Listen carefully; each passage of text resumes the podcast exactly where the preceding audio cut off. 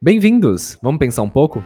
Somos Lincoln e Alvino e esse é o PeripaCast, episódio 10, Filosofia da Ciência, a pesquisa epistemológica atualmente, com a participação especial de Luiz Pedro Seabra. Nosso convidado hoje, mestrando em filosofia pelo FPA. Como experiência sobre o nosso tema de hoje, ele realiza pesquisas em filosofia da ciência com ênfase na filosofia de Thomas Kuhn desde 2015 e tem nessa área dois artigos publicados. Esse podcast é de oferecimento do Centro Acadêmico Bento Prado Júnior, do Departamento de Filosofia da Universidade Federal de São Carlos, em parceria com o projeto Unidas pelas Mulheres, conjuntamente com o Grupo Católico Vicentinos. Eles buscam amenizar a situação de vulnerabilidade causada pela pobreza menstrual em São Carlos com a doação de pacotes de absorventes. Eles aceitam doação por transferências bancárias e para isso vocês podem acessar as páginas no Facebook e no Instagram, homônimos, Unidas pelas Mulheres, e também as do Cabemp. Vocês vão encontrar informação lá. Luiz, muito obrigado por ter aceitado o convite de participar com a gente hoje. Esse é um tema que foi bastante solicitado para a gente nos últimos episódios do podcast, que é filosofia da ciência. Afinal, o que, que a gente pode chamar de filosofia da ciência? Olá, Lincoln e Albino. Obrigado pelo convite aí do Cabemp. Fiquei muito lisonjeado pela procura. Gostaria assim de falar um pouco sobre o significado de filosofia da ciência e epistemologia. Bom, basicamente, episteme, na origem da palavra, significa ciência, elogia é o estudo. Então é um estudo da ciência. E filosofia da ciência a gente já entende por ela mesma. As principais questões tratadas nessa área são o que é ciência, como o conhecimento científico se desenvolve, quais são os pré-requisitos para que ocorra a pesquisa científica e como é possível a objetividade científica. A filosofia da ciência, ou epistemologia, ela começou a ter bastante relevância, principalmente no século XIX e no século XX, com os positivistas lógicos, Karl Popper, e depois veio Thomas Kuhn, que é o nosso filósofo-chave, e é o que vamos tratar aqui hoje. Primeiro eu vou falar um pouco sobre a biografia do Thomas Kuhn, depois eu vou passar sobre a imagem de ciência que o Thomas Kuhn tem. Em seguida eu vou apresentar a minha pesquisa para vocês e por último, fazer um pouco da avaliação dessa apresentação e pensar como é que a filosofia da ciência pode nos ajudar hoje.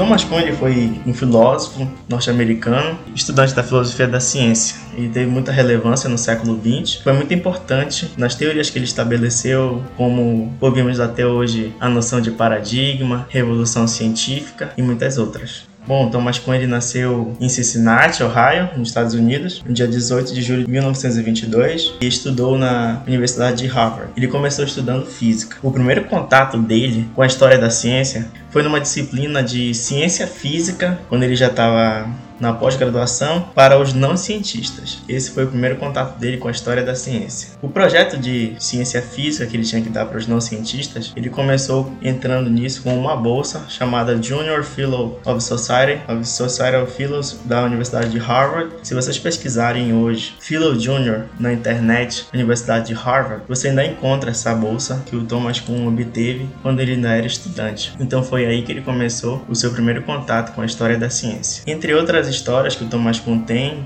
vamos pular para a parte que mais nos interessa aqui, que são seus estudos e experiências. O Thomas Kuhn, quando ele começa a estudar a história da ciência, ele percebe que há uma diferença entre o número de desacordos entre os praticantes das ciências sociais entre si, em comparação ao que ele já tinha experimentado lá nas ciências naturais, na física, na comunidade científica em que ele foi treinado. Pois ele passa a pensar, quando ele vê isso, que as ciências naturais tinham respostas mais firmes ou mais permanentes que os colegas das ciências sociais. Então, ele vai em busca dessa raiz dessa diferença. Então, a conclusão que chega quando ele para para pensar nisso é que as disciplinas naturais, das ciências ciências naturais tem algo que as ciências sociais não têm, que é o que ele chama de paradigma. No prefácio da Estrutura das Revoluções Científicas, que é a principal obra dele, o paradigma são as realizações universalmente reconhecidas durante algum tempo que fornecem problemas e soluções modelares para uma comunidade de praticantes de uma ciência. A partir daí, quando ele percebe que o paradigma diferencial das ciências naturais, ele começa a se interessar mais sobre essa diferença entre o desenvolvimento científico das ciências sociais sociais e das ciências naturais. Então ele começou a se engajar mais para entender como ocorre o desenvolvimento científico das ciências naturais. Desse estudo que ele fez, resultou a sua obra, A Estrutura das Revoluções Científicas, que foi publicada pela primeira vez em 1962 e que durante o século XX essa foi uma das obras mais lidas de todas e também se tornou um best-seller de Thomas Kuhn.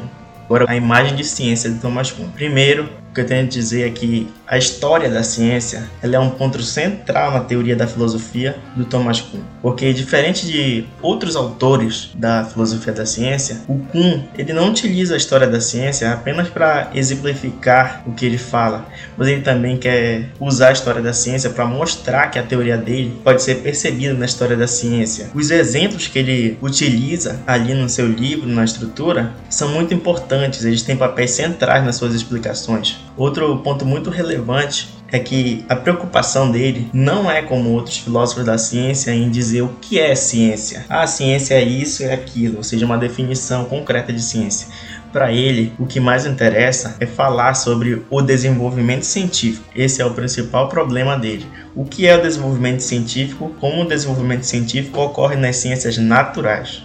Na estrutura, o Thomas Kuhn tem um esquema que pode ilustrar a imagem de ciência perfeitamente para ele começa assim. Primeiro, tem um período pré-paradigmático, em seguida, um período paradigmático, surgimento de uma anomalia, em seguida, uma crise, uma revolução científica e, após a revolução, um novo período paradigmático. Eu vou explicar cada um desses períodos para vocês. No período pré-paradigmático, há uma disputa entre escolas pré-paradigmáticas. Ou seja, não há ainda um consenso sobre os fundamentos daquela área de estudo não há definidos métodos a serem trabalhados, as principais ferramentas a serem utilizadas, a forma de utilizar essas ferramentas, o léxico principal, não existe uma semântica unificada, cada um elege os principais problemas da forma que achar mais relevante. Um dos exemplos, como eu disse, os exemplos são muito importantes para o Thomas Kuhn, que exemplifica isso é a óptica antes da teoria da óptica de Newton. Antes da óptica de Newton, existiam várias teorias e subteorias que derivavam da teoria das cores de Platão e outras que eram bem semelhantes a essas, mas só que tinham algumas discordâncias, e cada uma tinha a sua própria maneira de tratar os problemas ópticos. Tinha sua própria metodologia, sua própria linguagem, sua, suas próprias ferramentas e etc. Durante a disputa dessas escolas, chega um momento em que uma dessas escolas consegue dar uma melhor explicação para os problemas daquela área de estudo. Então, essa teoria após ela ser conhecida pela comunidade científica, ela começa a ser tomada como base para pesquisa. E cada vez mais ela vai se tornando, vai aderindo confiança de, dos adeptos dessa comunidade científica, até que ela seja tomada como base para a pesquisa, ou seja, base para a pesquisa futura e se torna o paradigma dessa área de pesquisa. É, dando continuidade à fala do Luiz, a gente vai fazer uma citação sobre o paradigma. Essa citação consta no, no livro Estrutura, de Thomas Kahn, 2011, na página 220. Abre aspas. Muitas das dificuldades-chave do meu texto original agrupam-se em torno do conceito de paradigma. Percebe-se que na maior parte do livro o termo paradigma é usado em dois sentidos diferentes. De um lado, indica toda a constelação de crenças, valores, técnicas e etc., partilhadas pelos membros de uma comunidade determinada. De outro, denota um tipo de elemento dessa constelação, as soluções concretas de quebra-cabeças que, empregadas como modelos ou exemplos, podem substituir regras explícitas como base para a solução dos restantes quebra-cabeças da ciência normal. Fecha aspas.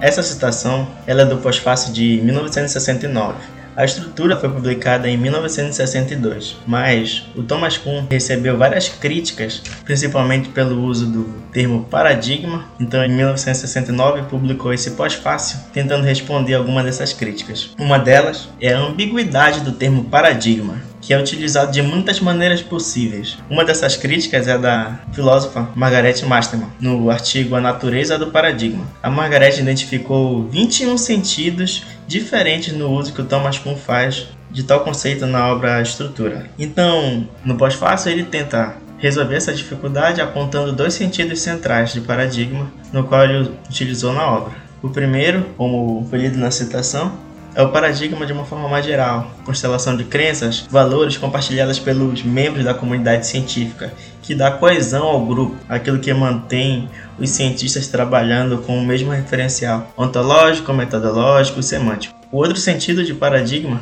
é um desses elementos da constelação, que é, são os exemplares de resolução de quebra-cabeças, que são os problemas científicos. Esses exemplares eles são muito importantes na filosofia do Thomas Kuhn, porque é baseado neles que os cientistas, quando eles já detêm um paradigma, são baseados nos exemplares que eles conseguem resolver os problemas apresentados no período paradigmático.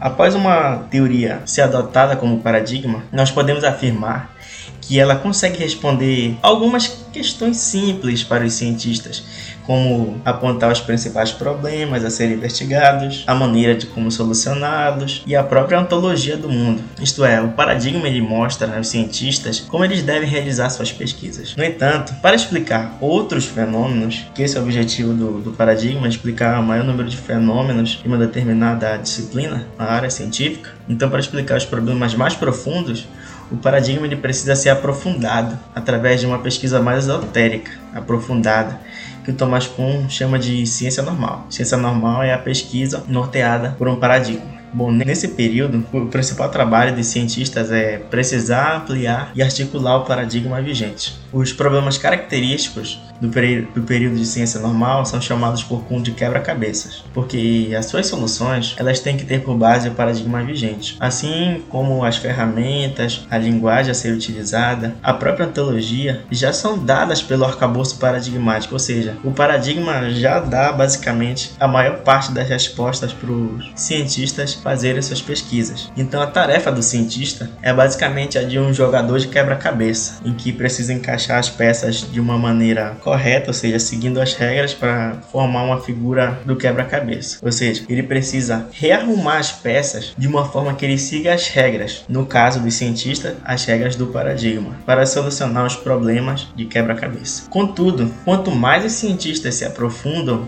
em seu objeto de pesquisa, mais facilmente eles sabem que algo ocorreu errado. Ou seja, eles estão ali na sua pesquisa tentando resolver um problema de quebra-cabeça. A sua pesquisa se aprofunda tanto que quando alguma coisa que era previsível ocorre de outra maneira, eles sabem que aquilo ocorreu de uma maneira diferente daquilo que o paradigma já previra. Dessa forma, quando alguns quebra-cabeças resistem às tentativas de solução, mesmo aquelas dos cientistas mais engenhosos da área de estudo, então esse é um sinal de que uma anomalia surgiu nesta disciplina. Vou fazer citação sobre a anomalia, também na estrutura das revoluções de Kahn, 2011, página 91 e 92. Então, primeira citação, abre aspas. Na ciência, a novidade somente emerge com dificuldade. Dificuldade que se manifesta somente através de uma resistência contra um pano de fundo fornecido pelas expectativas. Inicialmente, experimentamos somente o que é habitual e previsto, mesmo em circunstâncias nas quais mais tarde se observará uma anomalia. Fecha aspas. Segundo trecho, abre aspas. A anomalia aparece somente contra o pano de fundo proporcionado pelo paradigma Quanto maiores forem a precisão e o alcance de um paradigma, tanto mais sensível este será como indicador de anomalias e, consequentemente, de uma ocasião para a mudança de paradigma. Fecha aspas.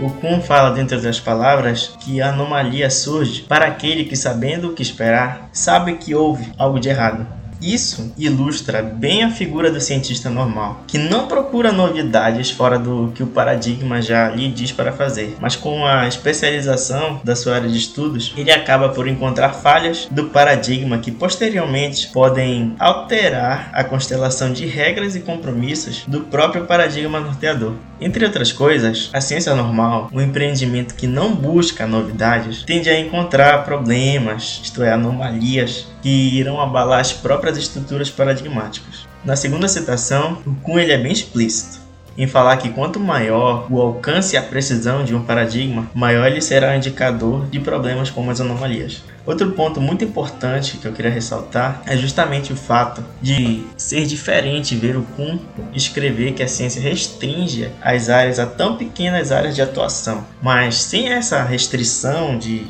das disciplinas da área de estudo, de especialização, não haveria uma possibilidade de uma extrema especialização dos cientistas e também não haveria uma, consequentemente, um surgimento de anomalias que, para o Thomas Kuhn, as anomalias, de uma outra perspectiva, sem ser as da ciência normal em questão, podem ser vistas como descobertas científicas. A anomalia é um problema que não tem solução a partir do paradigma vigente. Basicamente, ela é um problema que resiste a todas as tentativas de solução, até a dos cientistas mais engenhosos. Como os cientistas passaram a sua vida toda fazendo aquilo, foram treinados naquele paradigma, demandaram todo o seu tempo a fazer aquilo, eles resistem tentam encaixar aquela anomalia como apenas um problema de quebra-cabeça, tentam ajustá-la aos parâmetros do paradigma vigente. Assim, eles tentam de toda forma encaixá-la dentro do paradigma vigente, mas só que isso não ocorre. Contudo, a anomalia, ela não sozinha, não faz com que uma comunidade científica abdique do seu paradigma. Para que uma comunidade científica mude o seu paradigma, é necessário também o surgimento de uma crise nessa área de pesquisa. Essa crise, ela faz com que a comunidade se divida em cientistas que tentam solucionar a anomalia através do paradigma vigente e os que tentam resolver a anomalia de uma nova forma, isto é, a partir de um novo paradigma. Se os defensores de um novo paradigma conseguirem apresentar uma resposta significativa para a anomalia e conseguirem convencer grande parte da comunidade científica que seu paradigma pode ser o norteador das práticas científicas futuras, então ocorre o que o Thomas Kuhn chama de revolução científica.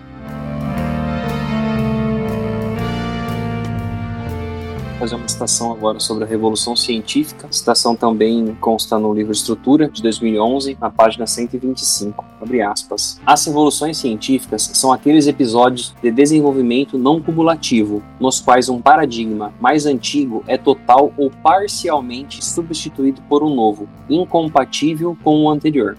Fecha aspas.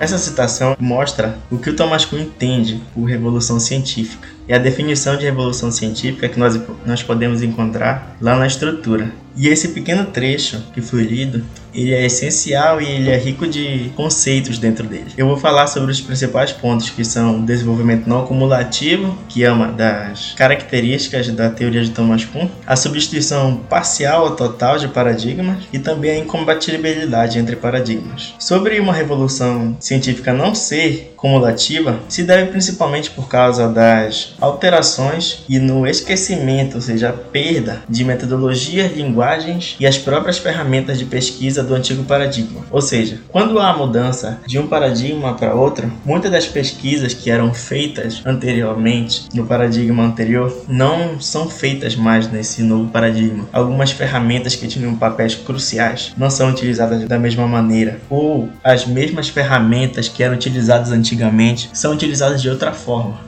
O Kuhn é inovador nesse sentido, porque ao falar que o desenvolvimento científico é não cumulativo, ele entra em contraste com os filósofos das ciências tradicionais, principalmente os positivistas lógicos, em que o desenvolvimento científico era visto apenas como uma acumulação de conhecimento, ou seja, desde a antiguidade até hoje, para os positivistas lógicos, era visto como uma acumulação de conhecimento desde a antiguidade até hoje. Para o Thomas Kuhn não é assim. Como nós já explicamos, há períodos de acumulação de conhecimento no período de ciência normal, com desenvolvimento, ou seja, aprofundamento do paradigma, e também há períodos de desenvolvimento não cumulativo nas revoluções científicas, em que há a troca de um paradigma antigo por um novo. Exemplo disso, que há essa mudança de, de paradigmas e também o esquecimento de algumas teorias antigas, é a teoria flogística na química. Hoje, ninguém fala sobre teoria do flogisto, ninguém fala que o ar tem 50% de flogisto, que determinado tipo de substância tem uma certa porcentagem de flogisto. Hoje nós falamos basicamente sobre a teoria do oxigênio de Lavoisier e posteriormente sobre após a teoria a revolução de Dalton, nós falamos sobre a combinação de, de elementos químicos mais específicos e não falamos mais da teoria do flogisto. Então, para o Thomas Kuhn, a ciência é um empreendimento híbrido, ou seja, há períodos de acumulação de conhecimento no período da ciência normal, como eu expliquei, e períodos não cumulativos, onde ocorrem as revoluções científicas. Na definição de revolução, o Thomas Kuhn também diz que existem substituições totais e substituições parciais de paradigma. Contudo, ele fala mais da mudança total na estrutura. Ele não fala muito de mudança parcial, tanto que eu fiz uma pesquisa sobre isso que ela é publicada no formato de artigo com o título A Concepção de Thomas Kuhn acerca das revoluções científicas. Nesse trabalho eu apresento o que o Thomas Kuhn fala sobre revoluções totais, em que há mudanças totais do paradigma, isto é, alterações ontológicas, metodológicas e semânticas. Ele até apresenta o exemplo da revolução de Dalton como a que mais representa esse tipo de revolução para ele lá na estrutura. Ele mostra que houve alterações ontológicas, metodológicas e semânticas na Revolução de Dalton. Mas, quando falamos de revolução parcial para Thomas Kuhn, as explicações para isso que ele dá só podem ser encontradas em outros escritos, como na coletânea de artigos Atenção Essencial e também na obra que eu mais usei, que foi O Caminho desde a Estrutura, principalmente no primeiro capítulo dessa obra. O Kuhn ele dá algumas explicações sobre revolução parcial, além de apresentar uma nova formulação da teoria das revoluções. Em linhas gerais, nesse artigo, eu concluo que as revoluções totais promovem uma reformulação ontológica, metodológica e semântica. E já as revoluções parciais alteram apenas um desses níveis, ou seja, ontologia, metodologia semântica, apenas um desses níveis é alterado nas revoluções parciais quando há mudança de paradigma. O Thomas Kuhn também fala, na definição de revolução, sobre a incompatibilidade entre paradigmas após as revoluções. Nessa parte, ele se refere a um de seus conceitos principais e mais criticados também, que é o conceito de incomensurabilidade. Ele tomou emprestado o, conceito, o termo incomensurabilidade da matemática, na qual significa que a divisão entre duas grandezas não pode ser expressa por um número racional, em outras palavras, duas grandezas não podem ser comparadas inteiramente, isto é, ponto a ponto. Com a incomensurabilidade, o Kuhn quer dizer que não podemos comparar completamente paradigmas diferentes, porque eles têm ontologias, metodologias e semânticas distintas. Essas diferenças são os níveis da incomensurabilidade, ou seja, incomensurabilidade metodológica, incomensurabilidade ontológica e semântica. A discussão da incomensurabilidade ela é bem extensa, tanto que existem muitas críticas que Thomas Kuhn recebeu por causa dela. Ele até altera um pouco a teoria da o conceito de incomensurabilidade nos escritos posteriores por causa dessas críticas. Então eu creio que o que eu já expliquei são as ideias principais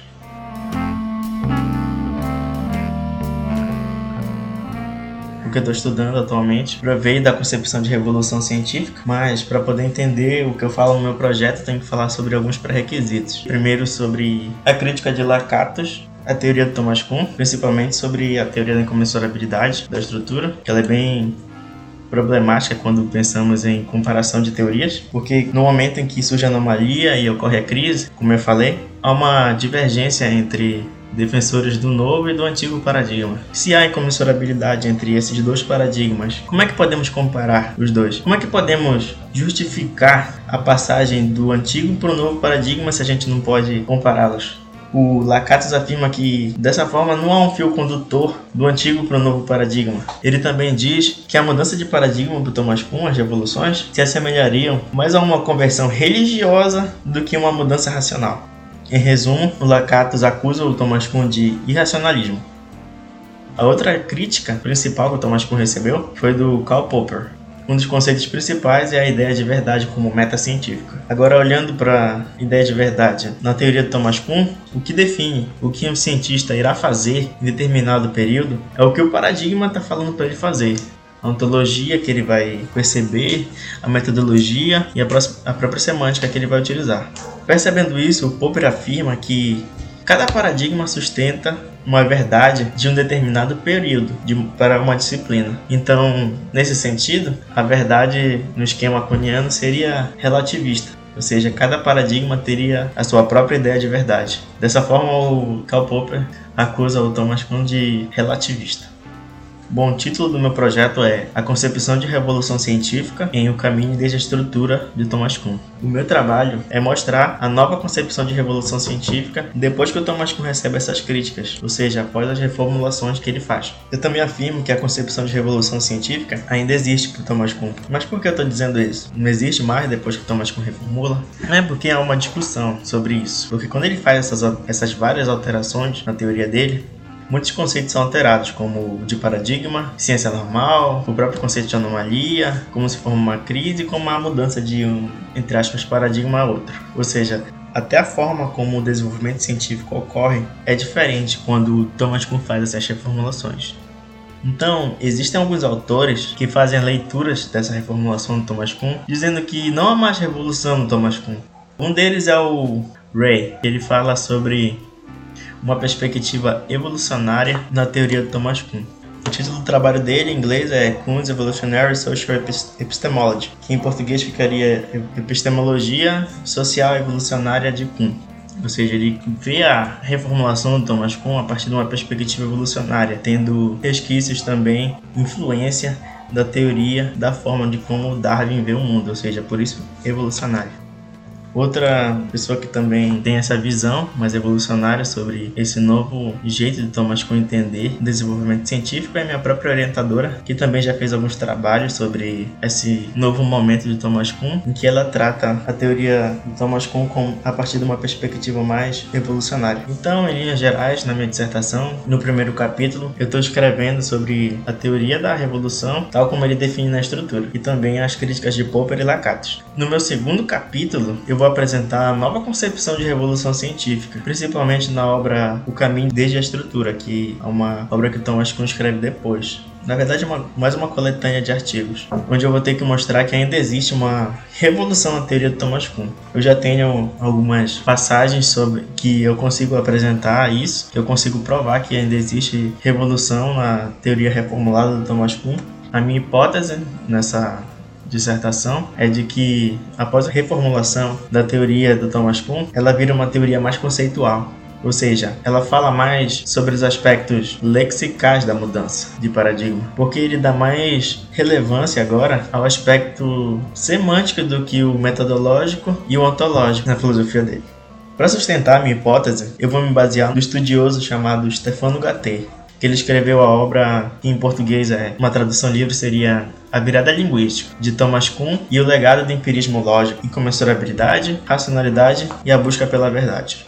Esses são os pontos principais que eu queria falar sobre o meu projeto. Também agora sobre um pouco sobre o negacionismo, né? Científico que existe atualmente, um pouco sobre como a filosofia da ciência pode ser relevante hoje. Né? Basicamente, o negacionismo é uma forma das pessoas negarem a realidade, ou seja, criando uma realidade que não corresponde aos fatos, mas que elas acreditam que seja real, ou seja, através de uma crença, uma crença simples. Se tratando da, da ciência, as pessoas negam as pesquisas científicas e as suas realizações, ou seja, não acreditam nas teorias científicas, não acreditam nas suas realizações, nas suas pesquisas, no trabalho duro que os pesquisadores precisam para, para fazê-lo. O caso mais atual que podemos ter contato é de que é a negação de que o coronavírus é uma doença grave e também de que há a negação das vacinas e sobre a sua eficácia. Primeiro de tudo que a ciência ela não é apenas um amontoado de crenças como muitas das pessoas pensam, ela é um sistema de teorias que passaram por diversos experimentos antes de serem aceitas por uma comunidade de especialistas. Não foi ao acaso, ah, eu eu quero acreditar nisso, então eu colocar ali para uma comunidade de especialistas também acreditar junto comigo e fazer uma seita disso. Não é dessa forma. A ciência ela não necessita de que alguém apenas acredite nela para que ela seja um empreendimento sólido e próspero. A ciência ela se baseia em experimentos, em anos e anos de, de resistência contra as meras crenças. Eu geralmente ouço as pessoas dizendo: Ah, quando estamos falando de ciência, né? Ah, você tem a sua opinião, eu tenho a minha, então nós devemos nos respeitar. Bom, partindo do princípio que se fosse uma conversa normal sobre crenças, tudo bem eu concordaria com isso, não teria problema algum, mas quando falamos sobre ciência, como eu disse, é algo mais do que uma mera crença, é um conhecimento justificado, baseado em fatos. Ela não é um, um, um simples achismo sobre alguma coisa, ela passou por diversos testes, não foi algo ao acaso. Ou seja, a ciência ela não, não se baseia apenas em crenças simples e injustificadas. Bom, o que eu queria dizer é que a filosofia da ciência ela pode ajudar as pessoas a entenderem essas questões, principalmente as mais simples, que a ciência não é um simples conjunto de crenças, que mesmo ela não sendo um empreendimento intuitivo, quer dizer, de fácil compreensão, isso ocorre porque os seus métodos foram aprofundados em vários anos de pesquisa por pessoas que dedicaram suas vidas todas com base nesse, nesse empreendimento que é a ciência. Não é simplesmente através do achismo que algumas pessoas irão derrubar a ciência. A ciência é um empreendimento com bases confiáveis, porque são justificadas com base em muita pesquisa e baseada em experimentos altamente profundos e específicos com instrumentos que as pessoas nem imaginam que existem para resolver problemas que são altamente difíceis. Então, as pessoas deveriam parar de simplesmente querer negar com argumentos básicos e começarem a entender a natureza da ciência. E podemos isso e podemos fazer isso através da filosofia da ciência.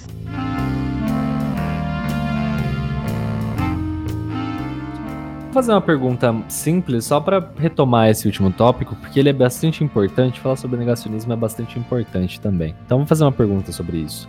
É, bom, considerando então que a estrutura das revoluções científicas que elas são mais aplicadas é, às ciências naturais, a gente poderia interpretar elas também nas ciências humanas, isso considerando que hoje o, o maior alvo do negacionismo sendo as vacinas, colocando no escopo desses negacionismos principalmente também as ciências naturais, as ciências humanas ela acaba ficando de um pouco de lado e que nunca teve o seu, o seu valor de fato fato atribuído a ela. Então, o negacionismo também tem um trabalho bastante curioso nas ciências humanas, onde ele não só questiona pontos específicos das ciências humanas, mas também ela em si, uma questão jamais generalizada sobre ela. Então, como que a gente pode entender essa questão do negacionismo nas ciências humanas e se dá, ou de maneira geral, é pouco até anacrônica, né, de utilizar as revoluções científicas do Thomas Kuhn nas, nas ciências humanas? Principalmente alguns capítulos, o Thomas Kuhn trata dessa, capítulos da estrutura, Thomas Kuhn trata dessa questão, não de forma extensa, mas de forma bem simples, dizendo dizendo que algumas questões das ciências humanas elas não podem ser encaixadas no formato que ele apresenta para as ciências naturais aí no, na estrutura, porque esse formato de tratar os problemas como quebra-cabeças é bem específico, ela não, não se encaixaria dentro das ciências humanas, porque uma ciência humana tem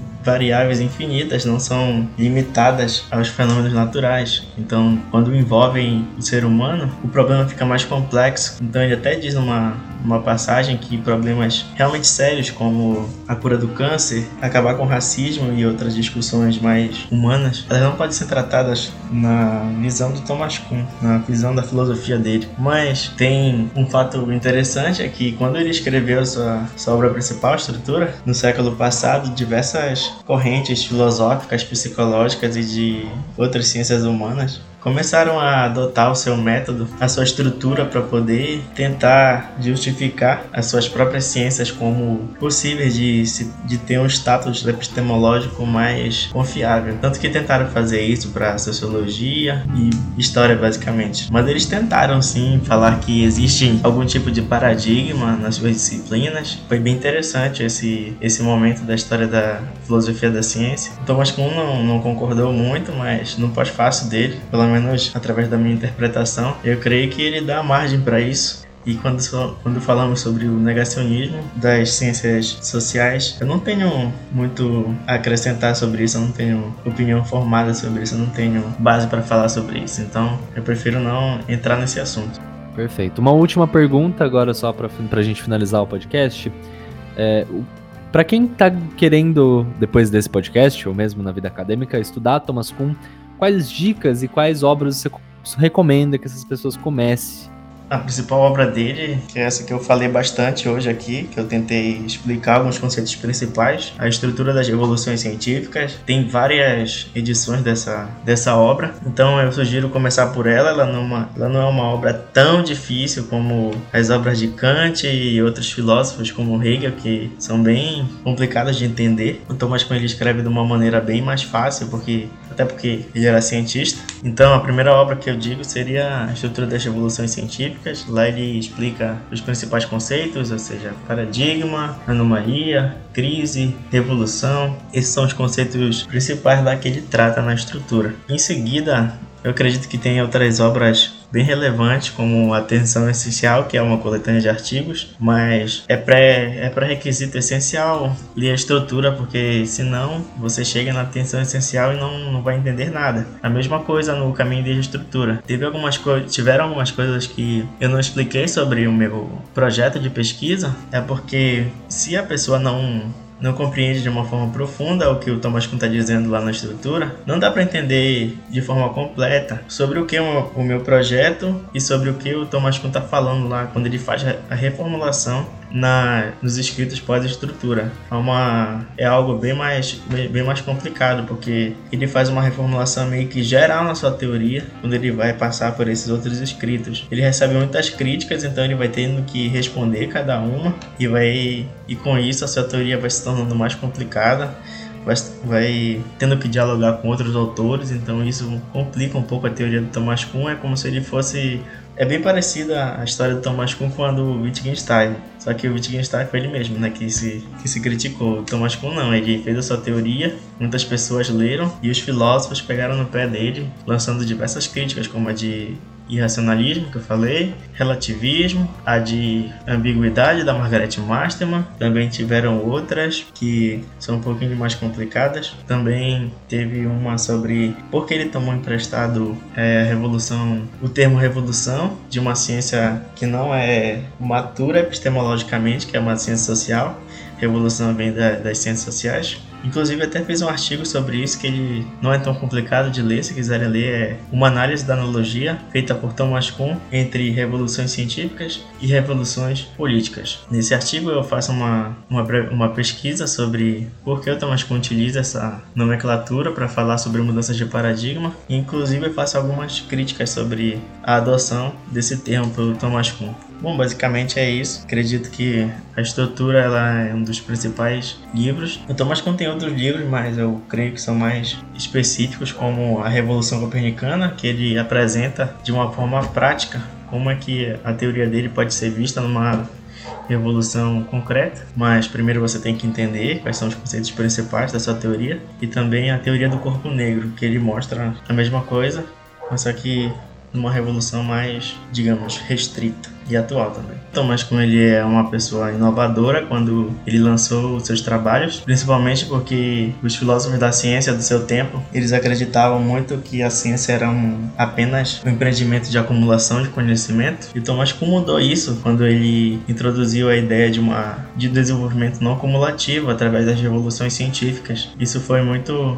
inovador para a época, tanto que quando ele fazia as suas aulas, as suas palestras, estavam sempre cheias, era como se fosse um, um artista pop. As pessoas gostavam de ir lá para ver o que ele ia falar sobre sua teoria, que era inovador o que ele dizia. Então era, era bem interessante. Outro ponto que ele foi inovador com relação aos é, filósofos da ciência é que ele introduziu a história da ciência de uma maneira nova. Como eu expliquei no início do, do podcast, ele começou na física, então ele não tinha muita bagagem filosófica quando ele entrou para essa área. É por isso que eu acredito que muitas das dos buracos da teoria dele se devem a isso, mas depois creio eu que ele foi melhorando, tentando solucionar esses problemas que ele, essas dificuldades que ele não conseguia enxergar antes, estudando mais filosofia, tanto que antes dele morrer ele estava fazendo um livro falando sobre essas novas concepções de evolução científica, mas ele não chegou a completar e até hoje não é publicado. Só, mas eu, eu creio que sim, que a história da ciência da forma que o Thomas Kuhn colocou é de uma forma inovadora, porque os exemplos não são simples exemplos que estão lá para completar a ideia do que já foi falado antes. Não, eles são cruciais para mostrar como foi inovador, como houve uma alteração na concepção ontológica dos cientistas quando houve alguma descoberta, como a passagem do. Um exemplo que ele dá lá na,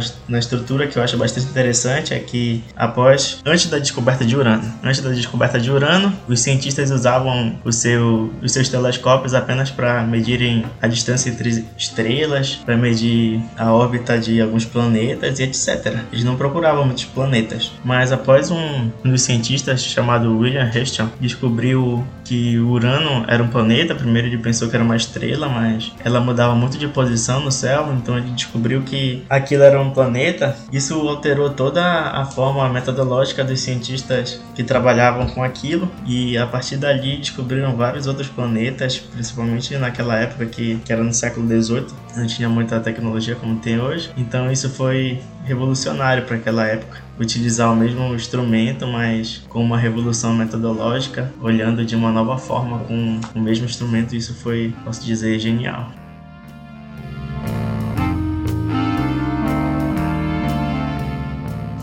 Bom, agradeço ao convite para participar do podcast pelo Alcabem, Alvino, Lincoln e Matheus principalmente. Essas pessoas me ajudaram a fazer o podcast, a minha apresentação aqui e obrigado por tudo. Novamente agradecer a todo o pessoal que tem dado feedback super legal pra gente, tem nos ouvido até agora. Agradecer ao Luiz por ter aceito o nosso convite, né? Por ter exposto um assunto super, super interessante que a gente buscava um, um convidado pra gente conversar sobre isso há um certo tempo já. Novamente agradecer e deixar os microfones do Peripacast abertos para uma próxima conversa. Muito obrigado e até o próximo episódio. Mais uma vez, obrigado, Luiz, por ter se disponibilizado. A gente fica bastante contente. E mais reiterando mais uma vez o convite que o Ouvindo acabou de fazer. Então, muito obrigado a todos os espectadores que ouviram esse podcast até o final. E o próximo episódio, que sairá no mês de abril, vai ser provavelmente sobre Kant. Então, você que está se sentindo pouco representado com esse podcast, porque estuda Kant não viu nenhuma vez Kant nesse podcast, pois bem, chegou seu momento. Então, em abril, provavelmente você ouvirá um podcast sobre Kant. Então é isso, muito obrigado a todos mais uma vez. Continuem a pensar e até mais.